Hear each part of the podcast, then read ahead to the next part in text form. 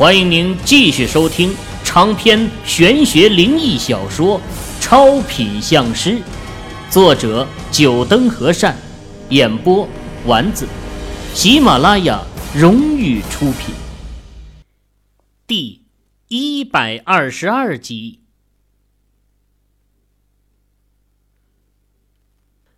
哎，老三，走，叫上弟妹，咱们一起去接老大和红姐姐。距离杨采儿和严凯的事情已经过去了一天了，在秦宇做法送杨采儿和严凯这对苦命情侣前往地府后，秦宇几人便回到了学校。因为出了杨采儿的事情，孟瑶的情绪变得有些低落，秦宇便送孟瑶回寝室休息。孟瑶寝室四姐妹，大姐和寝室老大是一对儿。要明天才能回来，不过其他两位啊倒是回来了，秦宇也就放心的让孟瑶住在寝室了。啊，我给孟瑶打过电话了，他们寝室三位已经到火车站去接红姐了，并且还说他们只负责接红姐，要是咱们没赶过去，老大就要被他们给抛弃在火车站了。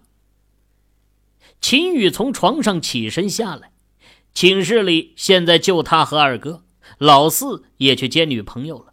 不过他女朋友坐的是飞机，时间点和老大他们的火车差不多，一起到站。哎，那快点吧！听说老大和红姐领了毕业证后就要回家定亲去了。嘿，不愧是老大，这动作还真是快呀！秦宇和二哥两人出了寝室，朝校门走去。这段时间，学校到处可见衣装笔挺的学生，这些都是今年的毕业生，而一些大一大二的新生则看着这些大四即将毕业的学长，眼中带着浓浓的羡慕，似乎也想象他们毕业后这样标准白领打扮的样子。唉，这些新生哪里知道外面社会竞争的激烈啊！别看这些人一个个昂首挺胸，个个穿的白领装扮的，很多都还没找到满意的工作呢。二哥在一旁感叹了一句，秦宇颇有些奇怪的瞟了他一眼。如果说寝室最没有资格说这话的，就是二哥和他了。二哥在备战考研，根本就不算踏入过社会职场。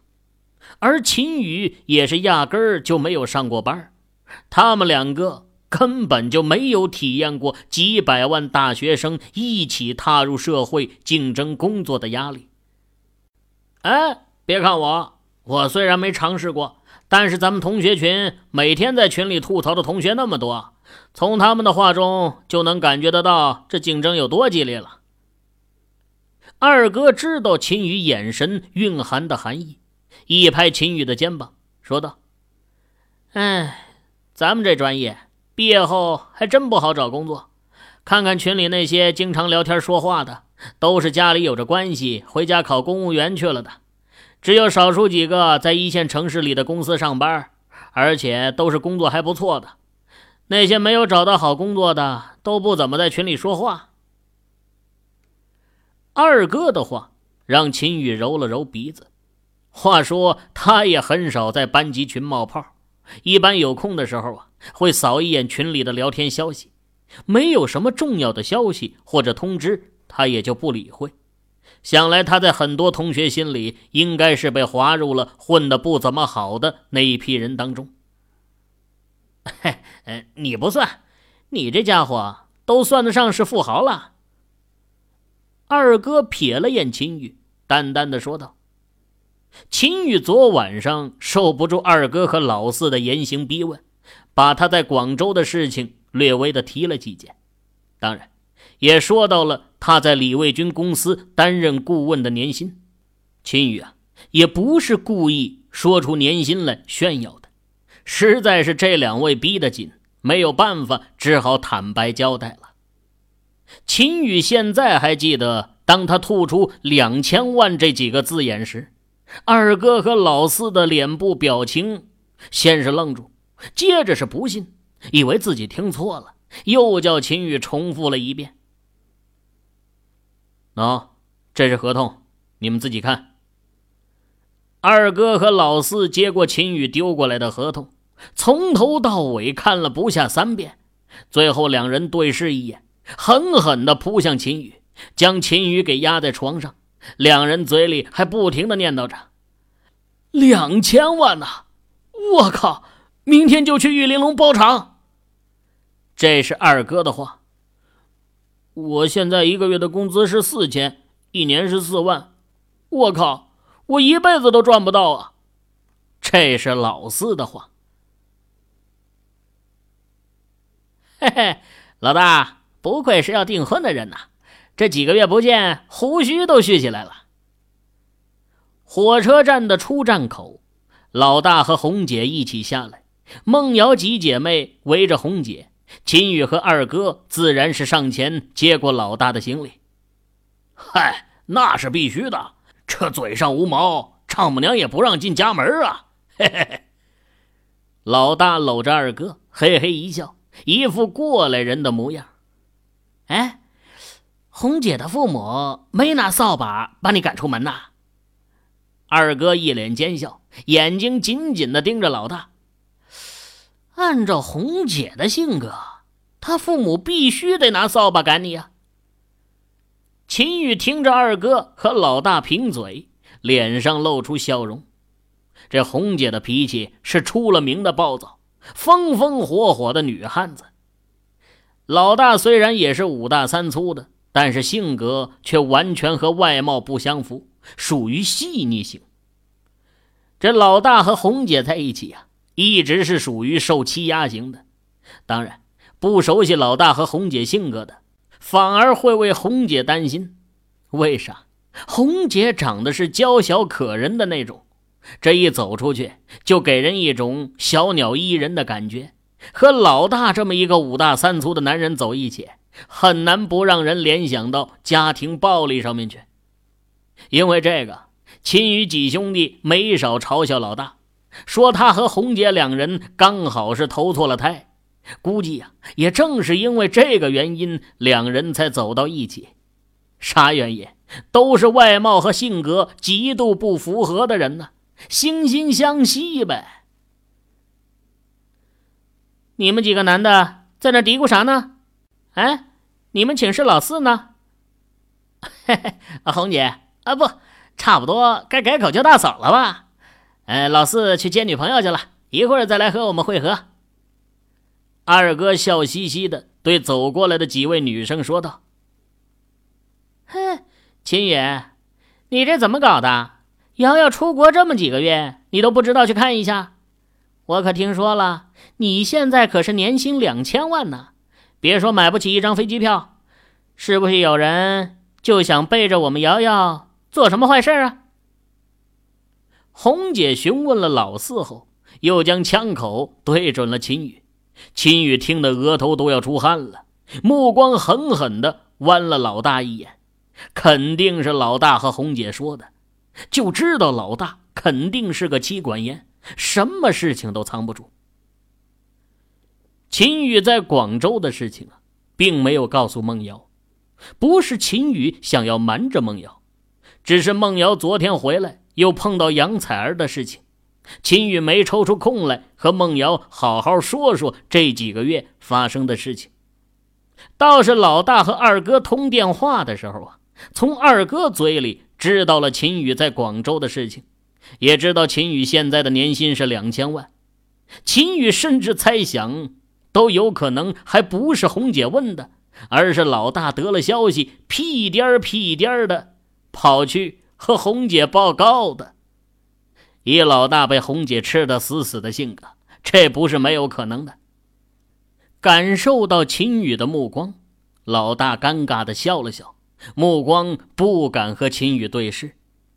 他在火车上和二哥尚飞通了电话后。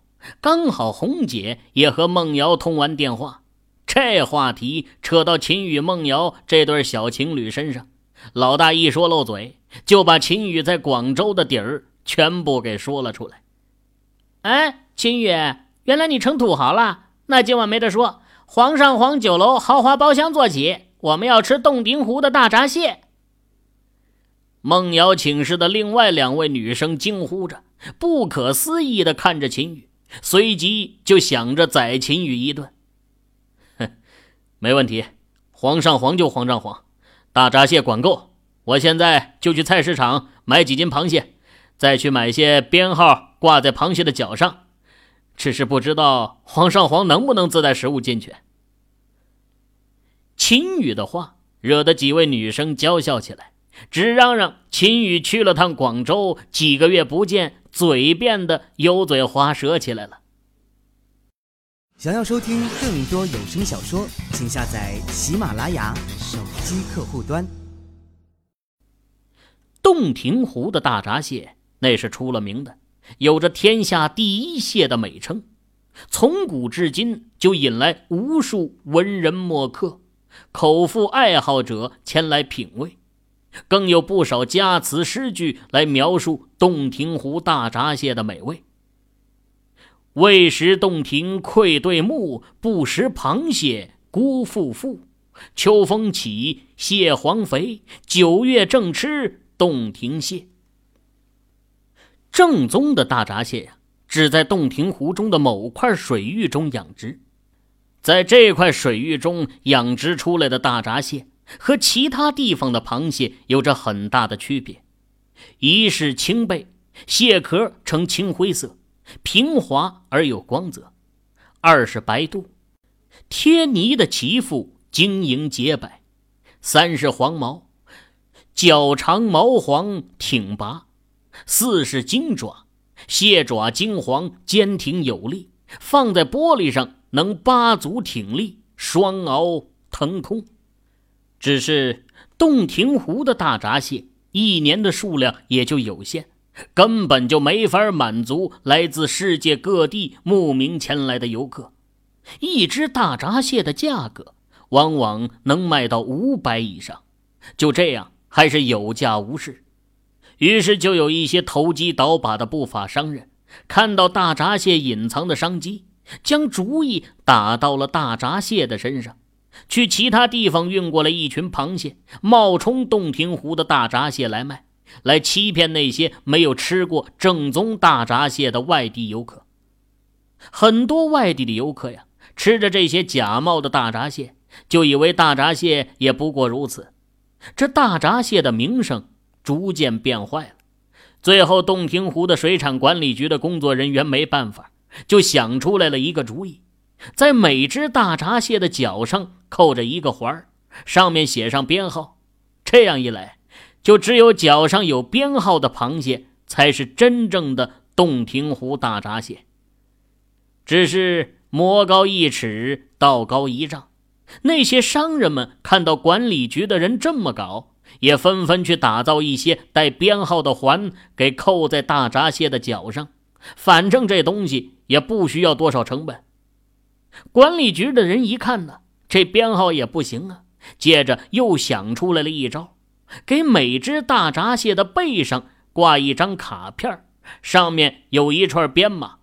这串编码可以通过管理局的网站进行查询，只有查询到了的。才是真的大闸蟹，而且啊，这一旦编码被查询了一次之后，网站后台就会把这编码设置成已经失效，意思是说呀，这编码的大闸蟹已经被人吃了。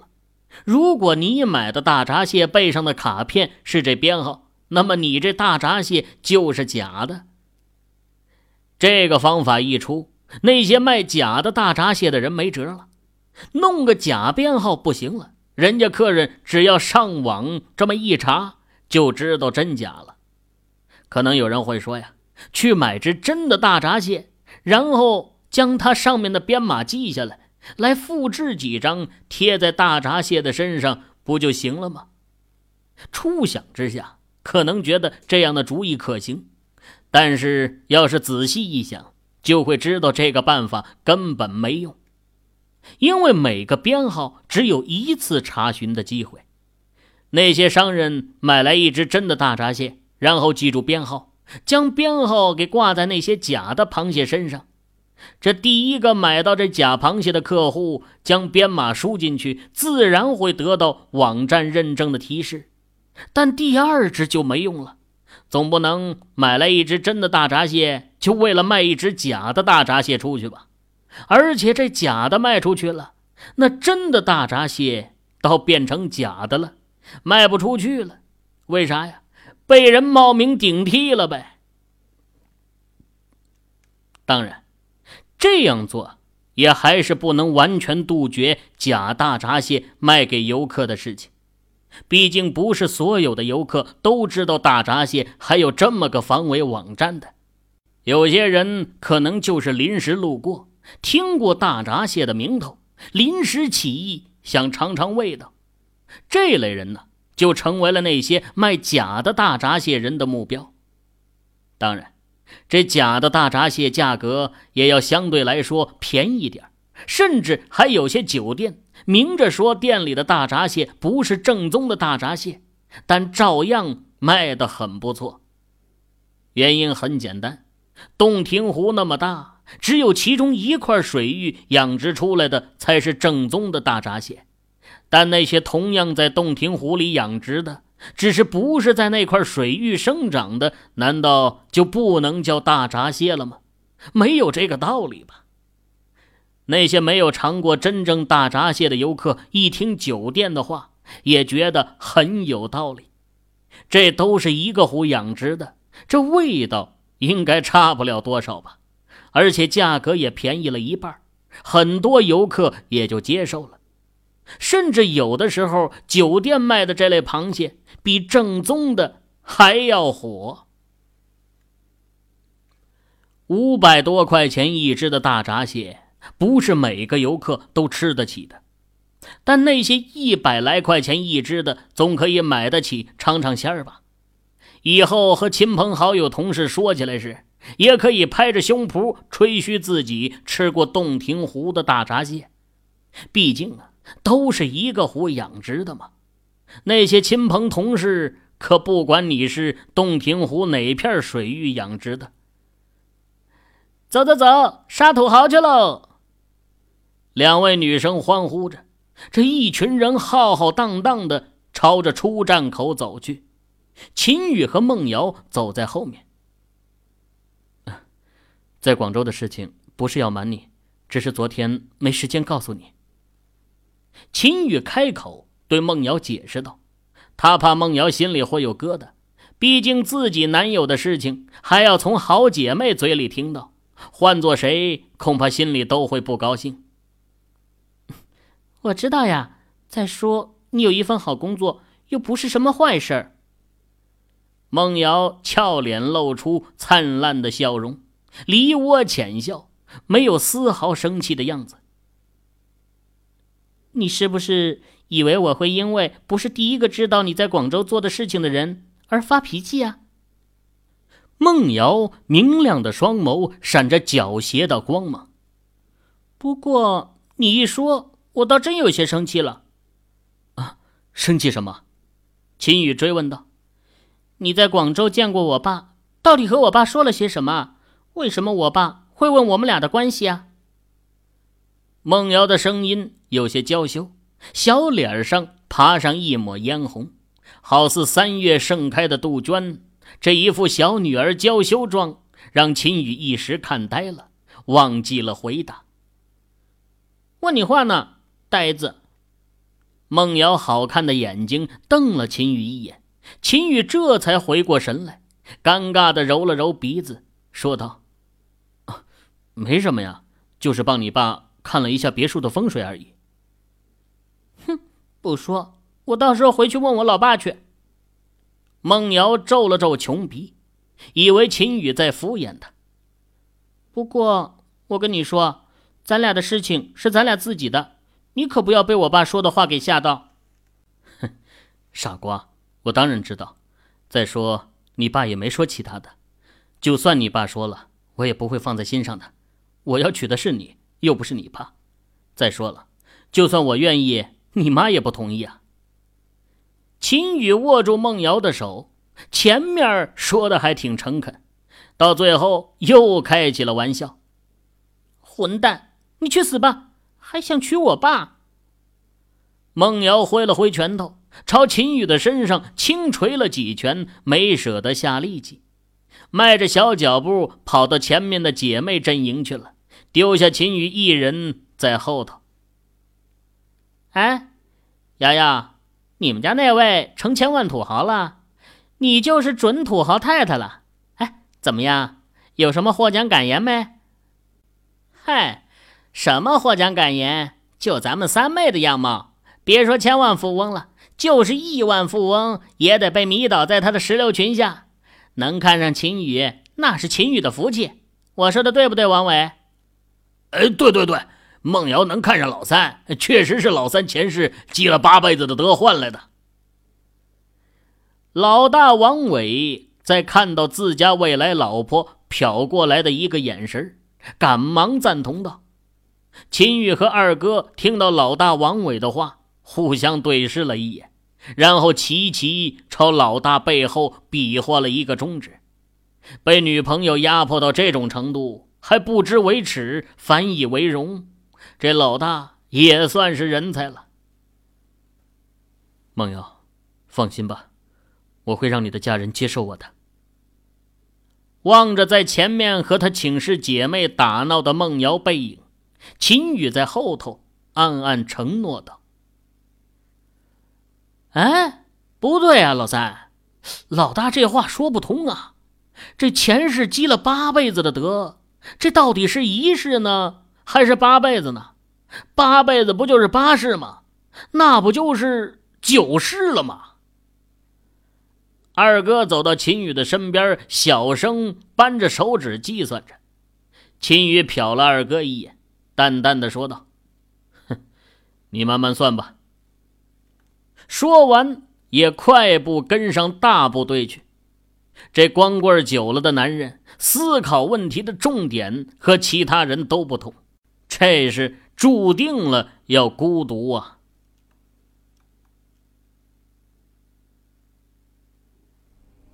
各位听友，您刚才收听到的是喜马拉雅荣誉出品的长篇玄学灵异小说《超品相师》，作者九灯和善，演播丸子。